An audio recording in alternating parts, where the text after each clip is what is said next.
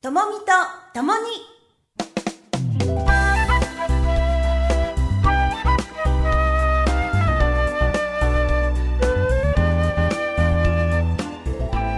ともみとともにゲストコーナーです。今日のゲストは合同会社さくらの、えー、代表であり、えー、そして管理者グループホームさくらの管理者の小島博之さんそして、えー、看護師の小島幸也さんです。よろしくお願いします。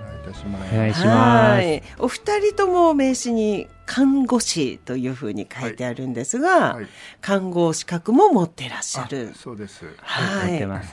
で、えー、グループホーム今さくらと言わせていただきました。が、もう一つグループホームさつきというところもあるんですね。はい。えー、障害者のグループホームということですけど、はい、出来たてなんですよね。はい、えー、っと去年の8月に、はい、えー、っと解消いたしま認可をいただきまして、ええ、でそこからあの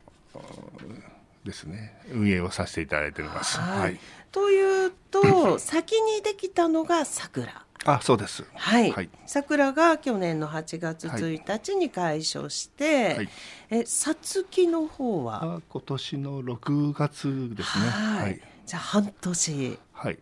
そうなんですよ。はい、でしかも両方とも瀬戸市なんですよね。そうです。はい。さくらが小坂町で、えー、さつきが新名町。あ、そうです。開かずの方ってことですね。さつきは。開かずのインターからすぐのところなんですけど。はい。はい、でさくらがほぼほぼ終わり朝日か長久手かあそうですね。もうあの瀬戸の発信になりますけども、はい、はい、そうなんです。で会社ができたのも、じゃあそのタイミング会社がその1年前ですね、えじゃあ、えっと、いつかいつかというかそのうちやろうということでまずは会社をしてでやっぱりあの認可を得るのに時間がかかりまして、ええ。でやっぱりあの県からのやっぱり指導というのが何とも入ってやっぱり手手直しをしたりして、えー、でやっぱり、えっと、社員さんも集まらなかったりとか、えー、で一番ネックなのはやっぱりこのこの業界ではサービス管理責任者という人が必要になるので、サビ管っていうのですね。はい、でその方がなかなか見つからなかったというですね。え。ー、はい、で管理者って小島さん乗ってますけど、えー、小島さんがサビ館なんですか、はい、サビ館はですね、今私あの2人ともそうですけど初任者研修を受けまして、次にあの今あのちょうど僕が実務研修の方を今年受けることになりまして、はい、じゃあ間もなく、そうですね。でも全てやっぱり身内で固めていこうというのが、えーあの今の考えなんですけど。なるほど、はいはい、でもそこまでして、こうグループホーム、うん、障害者の、まあ、グループホームをやりたかったっていうのは何ですかね？実際僕がですね、ええ、やっぱり、あの僕たちがこう看護師を取ったっていう時は、うん、やっぱりこの男性がまだ、えーと、愛知県に800人ぐらいしかいなくて。男性看護師さんそうですね。もともと看護師さんだったんですね。もともとはあのちょっと違いまして、えー、あの国を守る仕事をしていま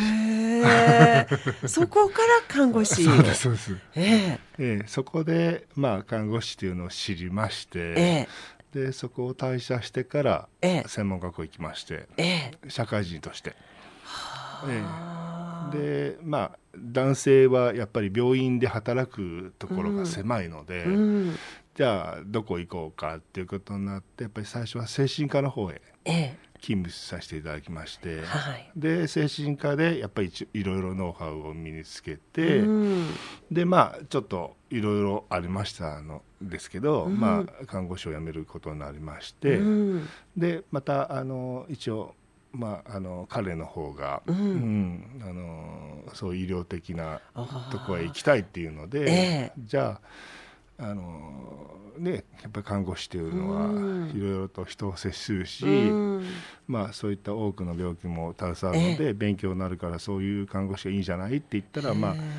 まあ、たまたまその大学でそういうか、看護師のその息子さんが、ええ、大学でそういう部門があったので、えー、でそこで、えー、そのまま大学であの行きまして、えー、大学で、まあ、看護師を取った形ですけど、じゃあ幸也さんは、うん。はい、お父さんが看護師だったっていうこと影響を受けたって感じですか？そうですね。まあ、うん、あのなんか男性看護師っていうのは珍しいので、うん、まあ、何かしらその進路、高校生の時に、うん、えー、と進路を決めるって時にですね、あのやっぱり人のためにあのなりたい、ええ、あの仕事に就きたいなっていうところがあの一番ネックにあったもんですから、え、そしたらあの看護師が一番、あのまあ、患者さんのために人のためになるかなというところで、えー、はい、看護師を目指すあのきっかけになりました。えー、で看護師になって、初めはどこかにご勤務されてたんで病院ですそうですね。名古屋の方の総合病院の方で、えー、あの6年間あの急性期がメインだったんですけれども、まああのコロナの対応とかですねその時期とかコロナ流行ってたので、まあ、そういうのをしながら、まあ、ちょっとやっぱりあのすごい技術はあの学べたんですけれど、あのどこかでやっぱり地域の方で何かやっていきたいなというのもあったので、まあ、ちょうどいいタイミングで、あの立ち上げるということになったもんですから。そしてあのそこであの、まあ、経験を生かして、うん、あのグループホームで看護師やろうかなということで、うん、はい、決めることになりました、あの総合病院ってやっぱりあのいろいろ行かなくちゃいけなくて技術は学べるけど患者さんとの密なっていう部分ではちょっと物足りなさはありますよね。そうですね。うん、あの集中治療室で、うん、あの働いていたので、うん、まあ手術後というと皆さん寝ていらっしゃるので、えー、まあなかなか会話はできない環境では、ね、で良くなったらうつっちゃうし、そうですね。すぐ変わ、えー、コロコロ変わってしまうっていうのもあったんですけど、じゃあ、そういう意味でももっと人と密接に、はい関わりたいなみたいな。そうですね。でお父さんが、まあ、立ち上げようという思いが先だったのか、うん、息子さんの姿を見てなんとかなんかできないかなと思ったのか。えっと、実際がですね、ええ、あのこのグループホームのさくらっていうのは、え、うちの実家なんですね。ああ、ひろゆきさんのご実家。そうです、そうです。ええ。で、あの、まあ、親が他界したので、で、やっぱり、あの、空き家になってしまったんで。で、それで、いろいろと、やっぱり、この子も看護師仲間とか、いろんな、まあ、そういう医療系の方とね、お使いがあるので、で、あの家をなんとかしたらとか感じで、えー、ちょっとプレッシャーがあって、えー、でまああの何かかんかとやっぱりその老人ホームに、えー、ね、えー、そうですね貸してくださいとか、でちょっと売ってくださいだの、でちょっとこう一時だけ住まいとして貸してくださいとか、まあそういうこともあって、でじゃあそのまあ、僕たちも看護師だから、うん、じゃ何かないのかなってちょっと模索してまして、ええ、で訪問看護とかなんかとかいう意見もあったんですね。はい、でも訪問看護ってそれほどスペースがいらないそうですね。事務所だけあればみたいな、ね、だって家としてあんだけの家があるので、ええ、じゃあもったいないんじゃないかっていうことで。そしたら今そのだんだんだんだんと日本も災害があったりとか、えー、でやっぱりこういうふうにその未来的なものがいろいろね、うん、IT だったりとかそういうのがどんどんどんどん発展してきてるので、うん、そうするとやっぱりそれについていけれない方がいたりとか、えー、でもともとその生まれながら障害を持っている方とか、うん、でそういうことをこういろいろ考えながらでまあこういう障害の方を携わるということをやろうかなと思ったんですね。うん、でまあ実際僕も精神科にいたものですから、でそのノウハウもやっぱり生かしていけ,、いけたらなと思ったね。でそのお家を、そのままちょっとリフォームとかそうですね。ちょっとリフォームだけして、はい。まあ、事務所つけたり壁つけたりとか、えまあ、そのぐらいですねリフォームして、まあ、あとはエアコンだったり w i f i だったりとかそういうものなんですけど。何人ぐらい今いらっしゃる？今はあの平屋であの7名ですね。広いお家ですね。7名それぞれの個室が、個室ですね。あって、一、人ずつ個室で。で、お食事はじゃあみんなでそうです。食べる感じで。ちゃんと食堂がありまして、そこで、まあ食堂と兼そこで娯楽室みたいな形になってますけど、うん。すごい、はい、なので、えー、まあ私たちグループホームって言い方をしますけど、えー、障害者総合支援法でいうと共同生活援助というね。えー、じゃあここにじゃあ実際7名の方っていうのは、まあ、障害のある方なんですけど、実際こう看護師さんの出番もあるような医療的ケアを受けてらっしゃる方もいる。あそうですね、えー、であのやっぱり日頃からやっぱりどうでしょうかね。やっぱりつまずいて、うん、あの転んだったりとか、えー、そういう軽いその処置ですね、えー、えー、バンドエイドを貼ったりとかまあ、また包帯ちょっと巻いたりだとか、はい、湿布巻いたりとか、そういうこともやったりして、だからすぐにそういう看護師がいるっていうことで、すぐにその消毒をしたりとかねいろんなことがすぐにできたりするので。あとはもうそういった糖尿病の方とか、ええ、あの難病の方もいますけども、え、でそういう方に、まあ、彼が中心となって。注射をこう、医療ケアをしてます、そうですね、朝と晩あの インスリン注射の人がいらっしゃるので、まあ、その方のあの血糖の管理とかですね、インスリンの注射を行ったりとか、あとはあの結構にやっぱりあの知的の方とかですね、うん、あの認知面でちょっとあの弱かったりとかするもんですから、うん、そういうところはあの看護師でお薬管理したりとかですね、えー、そういうのをやっております。じゃあここがまあ1軒目で7名みんな埋まってる感じですね。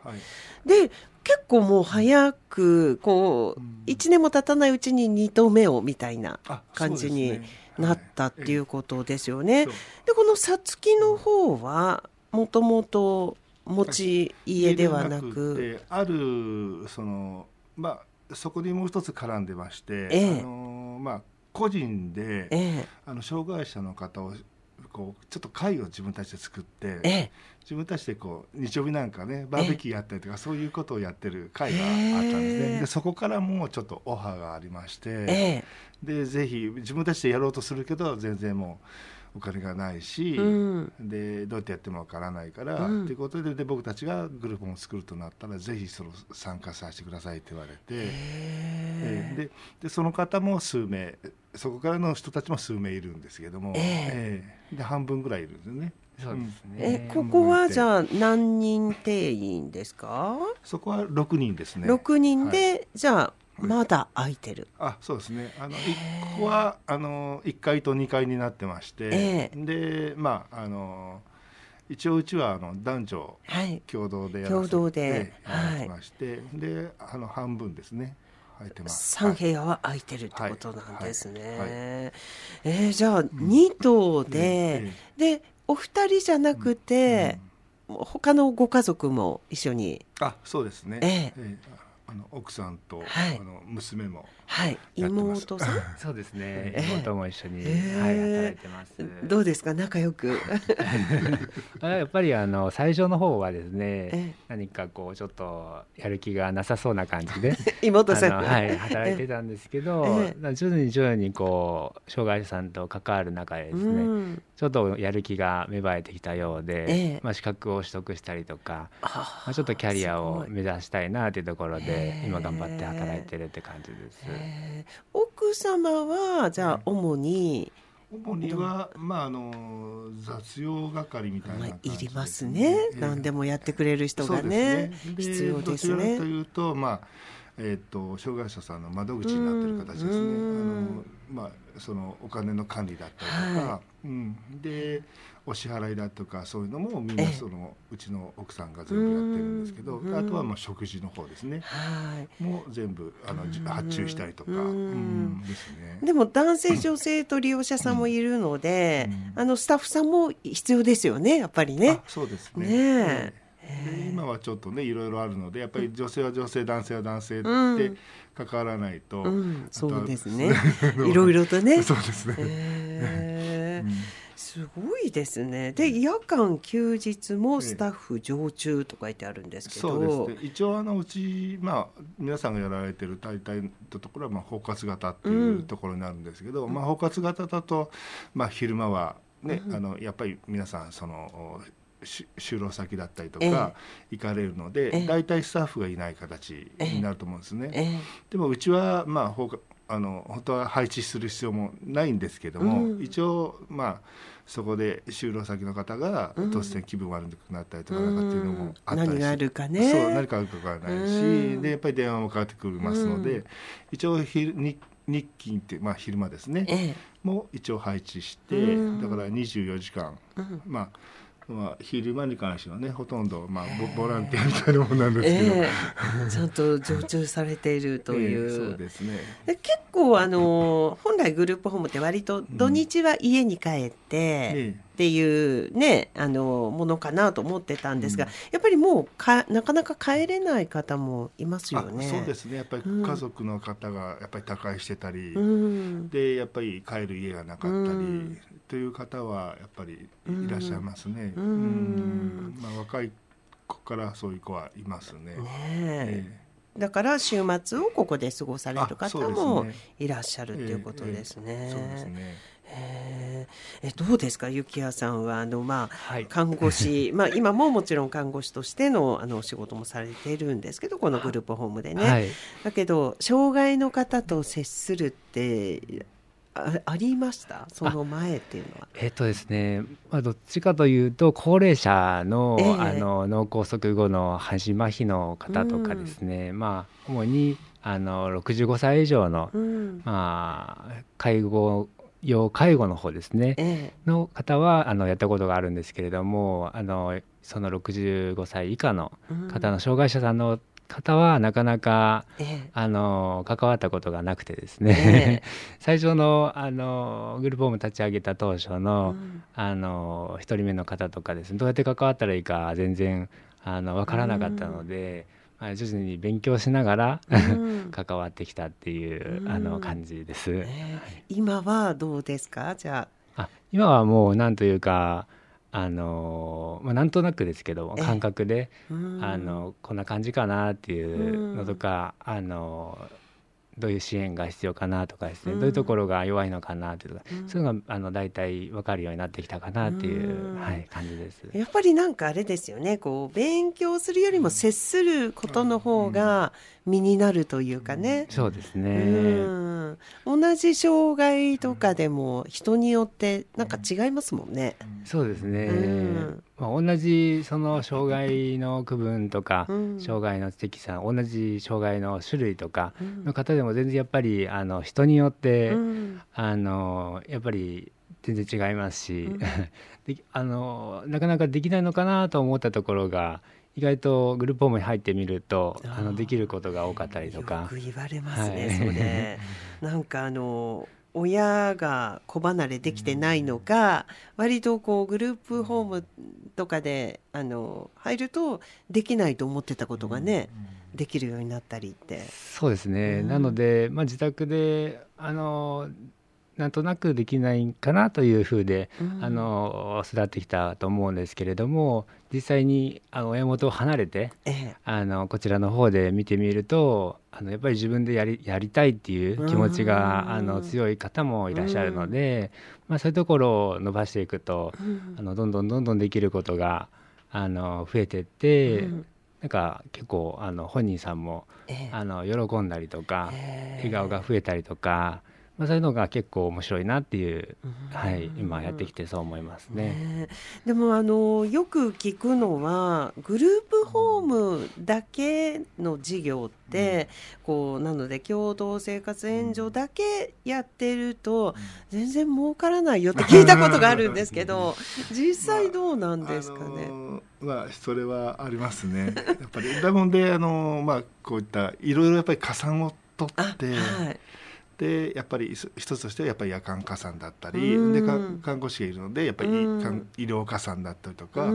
そういうので、まあ、あの医療加算を取っていくと彼の給料が出たりするんですね。うん、そう。まあそれはある程度の人を入れなきゃいけないんですけど、そう。そうするとまあえっと、20名までは1人で受け持ちができるので、えええそうするともう20名入ってしまえばもう彼は完全に高級取りになっちゃうんですけど。20 名って結構大変ですねでもね。大変ですけどね、えー、でそういう加算でやっぱり食べさせてもらってるというのは、うん、うん、でもやっぱりどうしても人件費の方が高くつきますので、まあ、そうですね、えー、なので、まあ、今のうちはとりあえず家族でちょっと頑張って、うん、そうですね、うん、どんどん潤ってたらまたもう一頭とかねそうなったらまた人をこう使う感じで。で、ね。ね、だからまあうちはあの普通だと45名ぐらいのね、うん、あの戸建てから皆さんやられるんですけど、うん。まあ、うちは、まあ、あのマックスの7名とか、えええー、そういうたくさんの人数で一つのあの物件からっていうのをやってますね。なるほど、えー、でもお家があったから、うん、じゃあまあそう、ね、始まった事業っていうことですよね。ねなかったらもう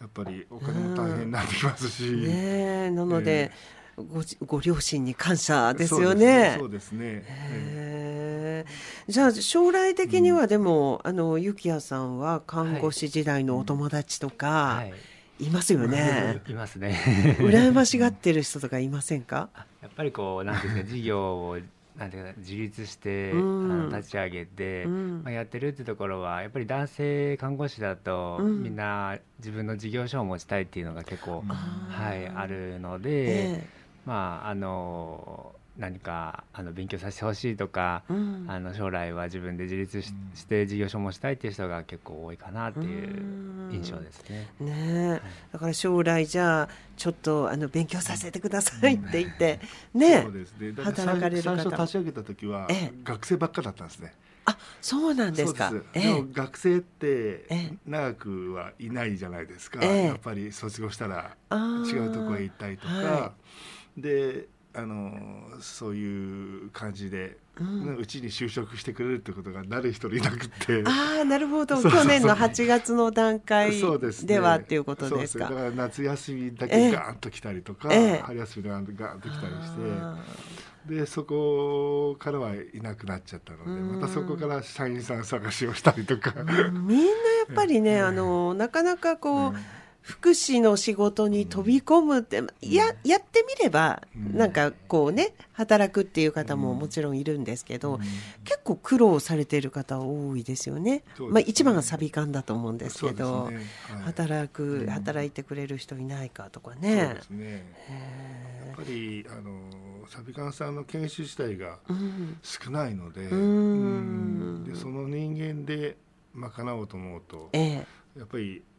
まあ、名古屋愛知県というのはね、やっぱり事業所多いので、だから全然足りない状態ですね。本当ですね、でもやっぱりもうどんどんあの増やしていかないと、ねあの親なき後はって私たちもよく 言いますけど、えー、安心できるね、住みかを作っていかなければって思いますもんね。えー、もう一頭ぐらいで一応軌道にもう一つやればですか、えー、軌道に乗り感じですね。でまた作る時にまた大変ですね、うん、そうですね。え。えー、どうですか？あの2人から見て、うん、うちのグループホームこういうところがいいよって、うん、こうどうですか？アピールポイントとしては。家自体がですね、ええ、もう両方ともそうなんですけど、うん、あの大工さんが作った家なんですね。あ、なるほど。ええ、木のぬくもりのある。なので、えー、あの安心していただけるともありますし、えー、その今やっぱりあのボンボン建てたりとかやっぱりそのアパートみたいな感じで、うん、綺麗なんですけども、うん、やっぱりどことなくやっぱりあの、まあ、うちもこらえた方いらっしゃるんですけど、えー、あのやっぱり牢屋みたいだとか言われたりして そういうで狭いとか、えー、でうちは大体そのすごく広くって、うん、まあ、8畳10畳という。広いですね、えー、になってますね。八畳十畳ですか、はい、もうそこで二三人ぐらい本当は暮らせるような感じなんですけども、えー、4.3ねあの、えー、平米あればいいんですけども、えー、なのでそれのもう倍はある感じですね。へえー、で両方ともそんな感じですね。まあ6畳から10畳ぐらいまではあるので、本当に広々と使っていただける、そうですね。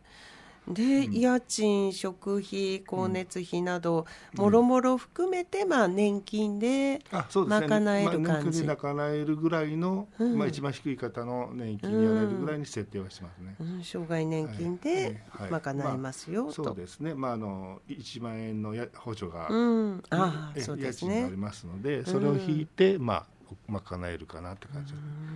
まあ、あとは就労とかなんか言ってる人はそれが自分のお小遣いになったりとか、えーはい、いろんなもので使っていただける形になりますけども、はい、すごいですね、うん、地域とのつながりとかってなんか努力されていることとかあるんですか、うん、まだね模索中であまり。でもねあの結構あのシャットアウトされちゃうところもあるっていうんですけどそ、ね,、れはもともとご実家だったし、うん、そうですね。なんかもともと昔からそうですけど瀬戸ってちょっとなんか閉鎖的なところが、ね、あるんですけども。結構場所ね苦労される方、ね、いますけど、ね、どうしてもあの、うん、まあ、うちもそうですけども隣の隣の町ですかね、うん、そこはグループホームやろうとしてやっぱり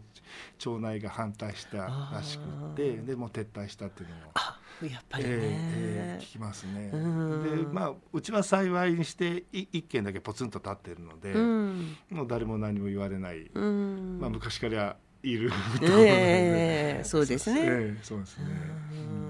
そうなんですよね。あの全然こう混ざり合ってみれば、うん、すごくそれがね楽しかったりそうです、ね、うん、全然なんか、あの思い違いしてたっていうことってあると思うんですけども、ねなかなかねあの障害者っていうのは、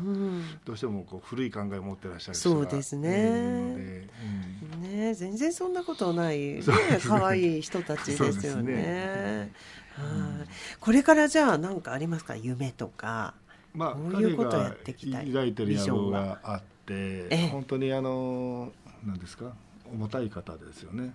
はい、そうですね。やっぱりあのお家でなかなかあの色あのなんですか障害者区分が高くなればな高くなるほど合併症みたいな感じで、うん、あの患ってしまう、うん、特に難病の方とかは、うん、あの胃ろうが必要だったりとか、それこそインスリンが必要だったりとか、まあ、寝たきりだったりとか、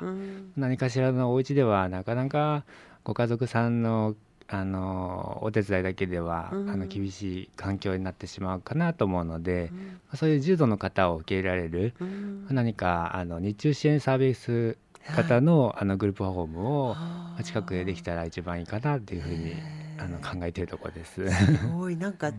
すぐできそうな感じですけどね。まだ二棟一応二棟目をめどにそこら辺からちょっとやっていこうかなと思ってるんですね。入刀目がまあまあまあいっぱいになってからですね、えー、そこら辺からちょっとずつね、あのまあ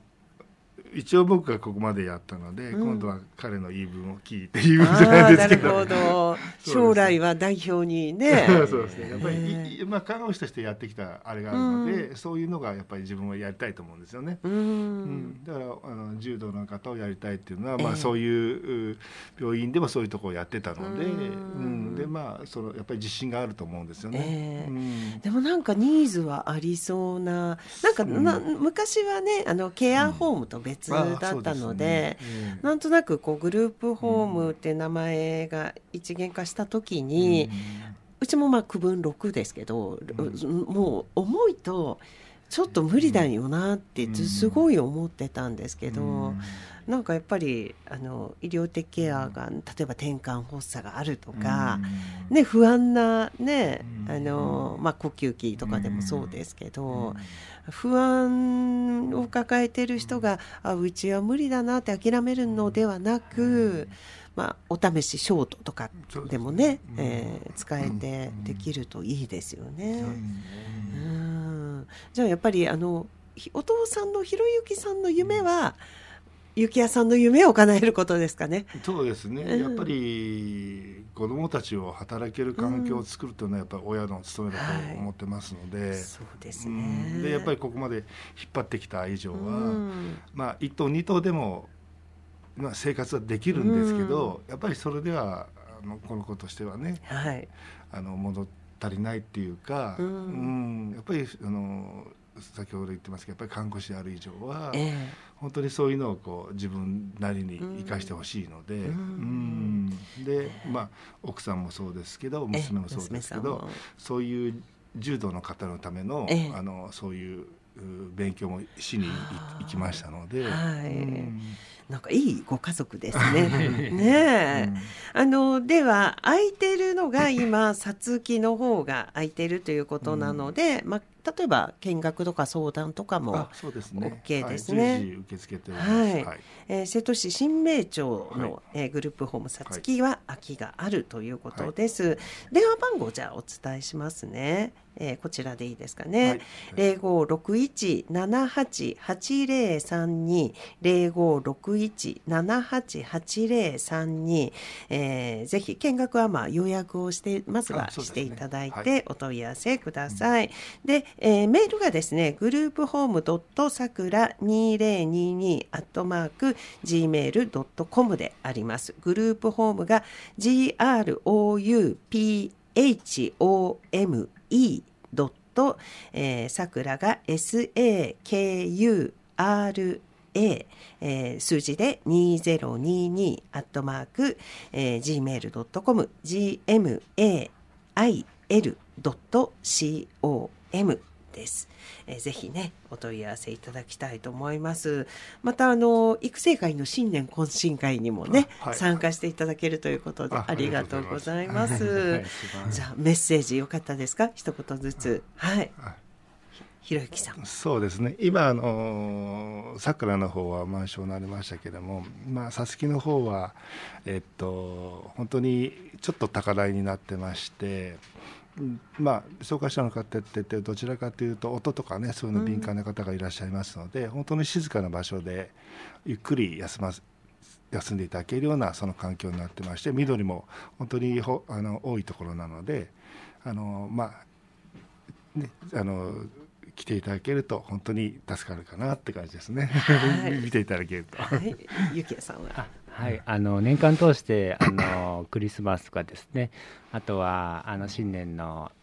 えーと、年越しそばとか、まあ、そういうあの四季折々のあのイベントとかもあの随時行いますので、はい、なかなかお家に帰れない方はあのホームでもあのそう楽しみの機会を持てますので、まあ、よかったらあの見学とかあのお電話してくださったらあの嬉しいなという感じです。はい、ありがとうございます。えー、合同会社さくらが運営するグループホームさくら、グループホームさつきの、えー、小島博之さん、そして小島幸也さんでした。ありがとうございました。はい、ありがとうございました。